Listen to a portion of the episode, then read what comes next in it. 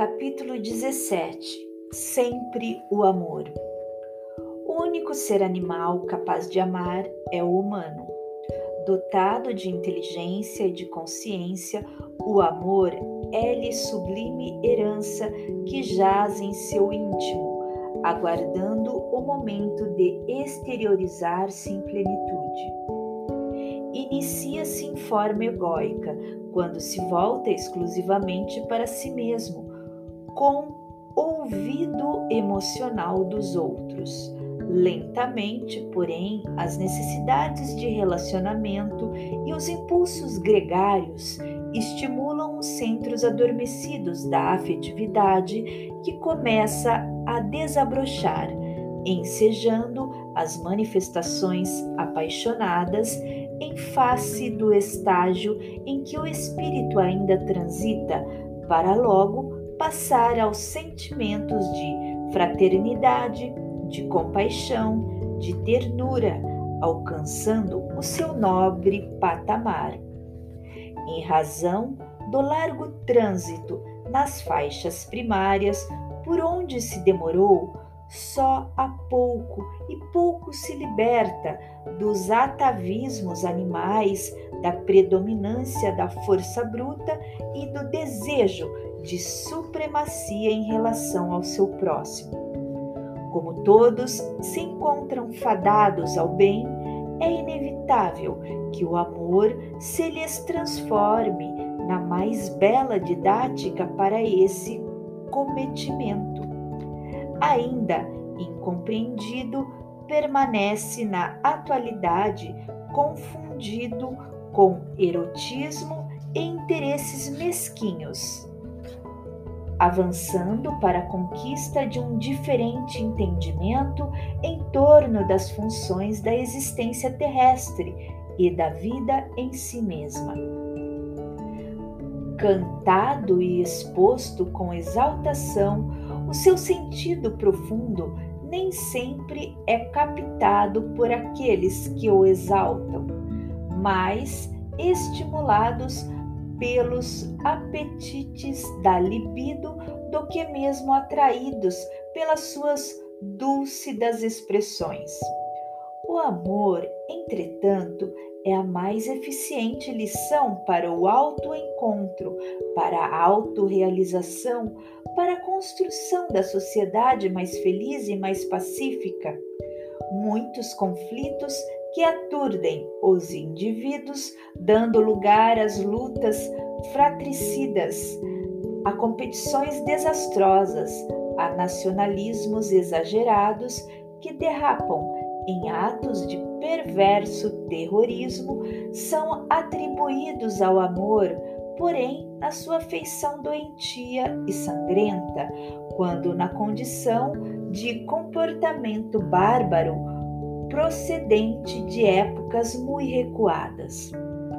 O amor sempre compreende, mantendo um sentimento de paciência e de compaixão que faculta equacionar todas as dificuldades que surgem pelo caminho da sua manifestação.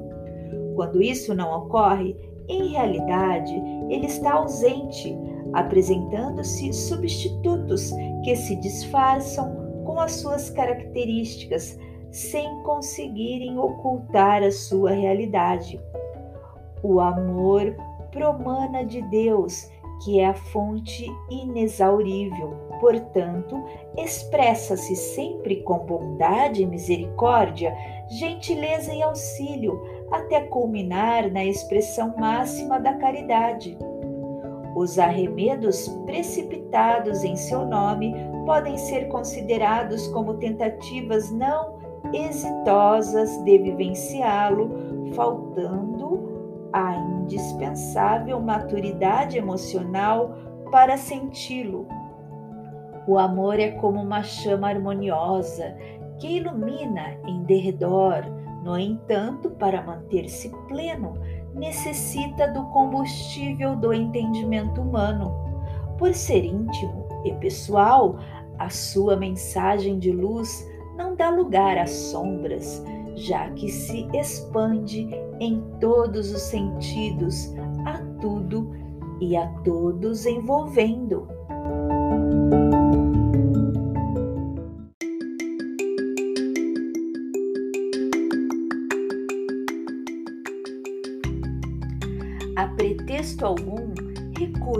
Amor.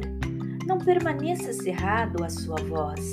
Abre-te sua mensagem, tornando-te dúctil ao seu conteúdo.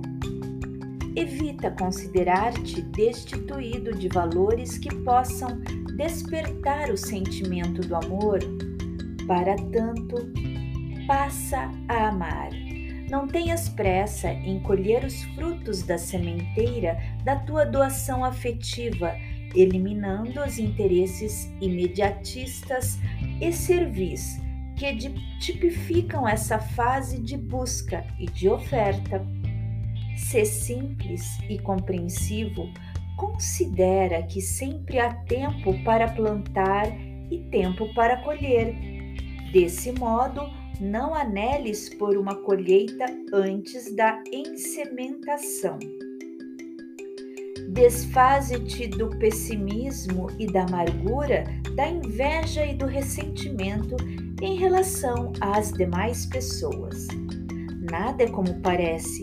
Aqueles que se te apresentam risonhos, ditosos e plenos, muitas vezes se encontram experienciando testemunhos difíceis, aflições não reveladas, necessidades várias. Não são dissimuladores, somente estão tentando não deixar que os problemas angustiantes deles retirem a oportunidade de crescimento e de libertação das suas garras. São lutadores a caminho do êxito, são nautas corajosos atravessando mares de pélagos violentos. Assim sendo, não te permitas queixas e censuras porque não te sintas amado ou porque tenhas dificuldade em amar com abnegação. O amor verdadeiro não é possessivo, não pretende tomar nada nem submeter a ninguém. É como um rio generoso que flui suas águas na direção do mar, que, mesmo distante, constitui-lhe a meta a alcançar, não importando quando isso vem acontecer. Na tradição indiana, desde priscas eras canta-se a frase: Leva-me a outra margem. Assim apelam vendedores, condutores, cancioneiros, pastores. A outra margem da vida é a imortalidade, a continuidade do existir que as experiências conduzem de um para outro lado vibratório do processo evolutivo. O amor é o missionário que sempre se encarrega de levar aqueles que se deixam transportar pela sua canção. A mensagem de que é portador não se encontra no mercado ou em farmácias especializadas, está no imo do coração, bastando somente que a pessoa a busque silenciosamente e a exteriorize. De sublime constituição, mais beneficia aquele que o oferta que propriamente aquele que o recebe é qual perfume que permanece nas mãos que o brindam, como sucede com todo aquele que doa rosas. Faze-te amante do amor e verificarás o rumo ditoso que tomará a tua existência. O amor é tão fundamental que se pode sobreviver por um expressivo período sem pão e mesmo sem água, mas sem ele a vida desfalece e perde o seu significado, logo perecendo.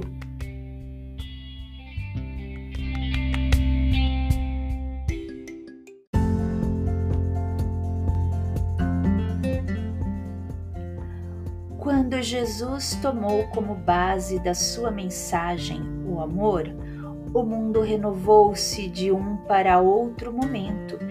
Diferente esperança tomou conta das multidões, novos horizontes foram traçados para a humanidade. Embora ainda não esteja sendo vivenciado, é como um sol que aquece as vidas enregeladas nos descaminhos das paixões e dos sofrimentos, oferecendo certeza de amparo e de bênçãos. Portanto, em qualquer situação existencial, o amor é sempre de fundamental importância.